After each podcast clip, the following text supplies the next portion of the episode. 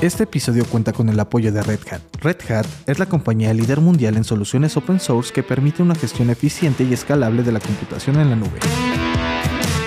Visite www.redhat.com diagonales y conozca por qué Red Hat está liberando el potencial de la tecnología en el mundo.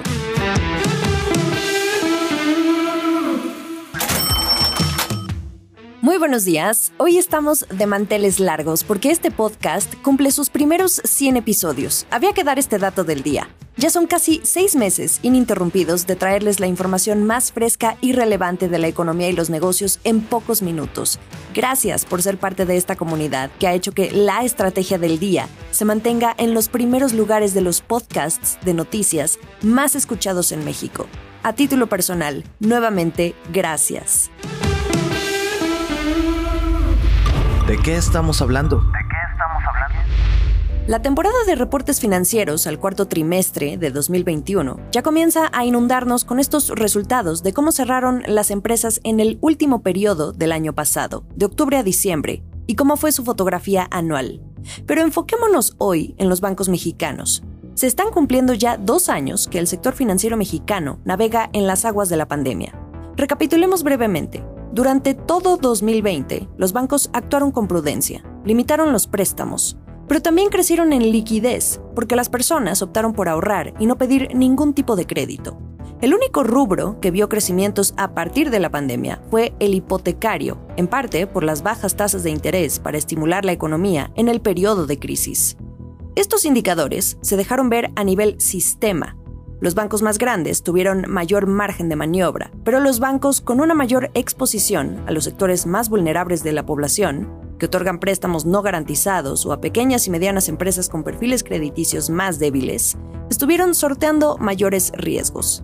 También, en ese primer año de pandemia, unos 20 bancos estuvieron brindando programas de alivio y programas de diferimiento de pagos a los clientes. Fue un 20% del total de préstamos del sistema, se temía un aumento en la morosidad, pero tampoco sonaron las alarmas. Ya en 2021 continuó esta tendencia de prudencia, pero el gremio financiero nunca dejó de presumir esta pila de liquidez y un alto índice de capitalización en promedio, algo que nos hizo ver que no hubo ningún tipo de riesgo sistémico en algún momento. Hay que recordar que lo que sí vimos fue la liquidación de dos bancos en este periodo de dos años, el de Banco Ahorro FAMSA y Accendo Banco, pero por asuntos internos y ajenos a la crisis del COVID. Después de dos años, lo que estamos viendo es que el crédito al consumo no despega. Cuando decimos crédito al consumo, nos referimos a tarjetas de crédito, préstamos personales y de nómina. Al menos en los últimos 20 meses consecutivos, este rubro acumula pura baja. Estos datos se pueden consultar en el Informe de Agregados Monetarios y Actividad Financiera de Banco de México. ¿Y por qué es importante?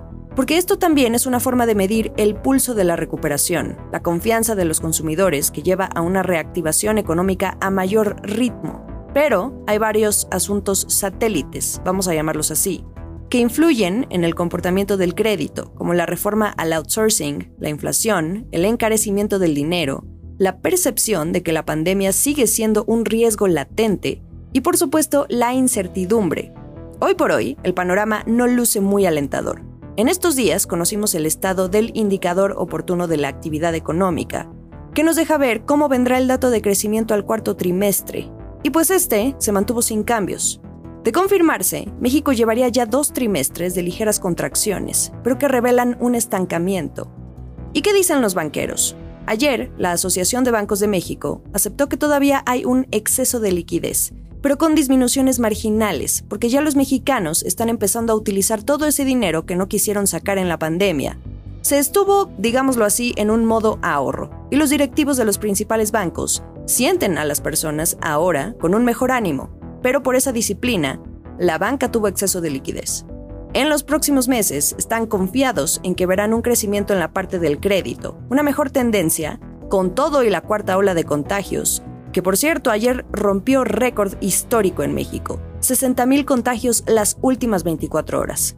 A partir de este jueves, vamos a poder ver, banco por banco, cómo van estos indicadores con los resultados que comuniquen. El kickoff lo va a dar Grupo Financiero Banorte esta tarde. En otras noticias. Y siguiéndonos con la novela de la venta de Banamex, les voy a dar un dato. Siete bancos en México concentran actualmente el 80% del mercado de banca de consumo. Estamos hablando, algunos de estos son BBVA, Banorte, Santander, HSBC, Scotiabank. Citibanamex por el momento también sigue participando de este PAI. De todo este grupo de los poderosos siete, cinco son bancos extranjeros, y estos cinco poseen el 61.9% de ese mercado. ¿Por qué les cuento todo esto? Porque la calificadora Moody's está advirtiendo que en caso de que el futuro comprador esté en este grupo, es muy probable que el proceso de venta se retrase por la alta concentración de mercado que ya hay en el sistema financiero mexicano. Esto llevaría a que sea cuidadosamente evaluada por las autoridades financieras y de competencia. Y precisamente hablando de competencia, el presidente de la Asociación de Bancos de México, Daniel Becker, prefiere no especular una vez conociendo al o los postores, ya se podrá hablar entonces de qué clase de reconfiguración podría sufrir el sector bancario en el país. El último sorbo. Vamos a cambiar de son, porque hay mucho movimiento en la industria de startups en América Latina, pero sobre todo empresas que desde diferentes latitudes tienen a México en la mira. Y esto es grande. Estamos siendo testigos de cómo otra empresa con menos tiempo de operación está más que superando, comprando rivales. En esta ocasión hablo de la colombiana Avi, que compró a Ocol. Quizá no le suene mucho el nombre, pero es la empresa matriz de nada más y nada menos que de propiedades.com y dueña de otra plataforma que se llama Tu Cantón. Esto es sumamente relevante porque se está convirtiendo en uno de los mayores operadores de búsqueda de vivienda por Internet. En lenguaje startup, a este sector se le conoce como PropTech es una combinación entre las palabras en inglés property y technology, PropTech. ¿Qué se está echando a la bolsa AVI? Bueno, pues una mayor cobertura en sus servicios, al menos 10 estados y un mercado potencial de 35 millones de personas. Los mismos fundadores lo dicen, esta startup va a ser 10 veces más grande que lo que fue en 2021. Eso es ir por todo.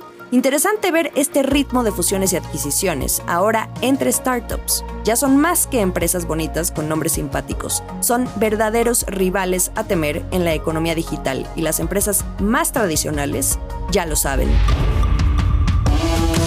Una vez más, gracias a todos quienes nos escuchan a diario desde donde estén, listos para iniciar el día bien informados. Y para no perderse ningún episodio los próximos 100 que vienen, no dejen de suscribirse y dar clic en la campanita para que estén al tanto de nueva información cada mañana. ¡Feliz día! Gracias por ser parte de la estrategia del día y acompañarnos en estos primeros 100 episodios. Que tengas un día muy productivo.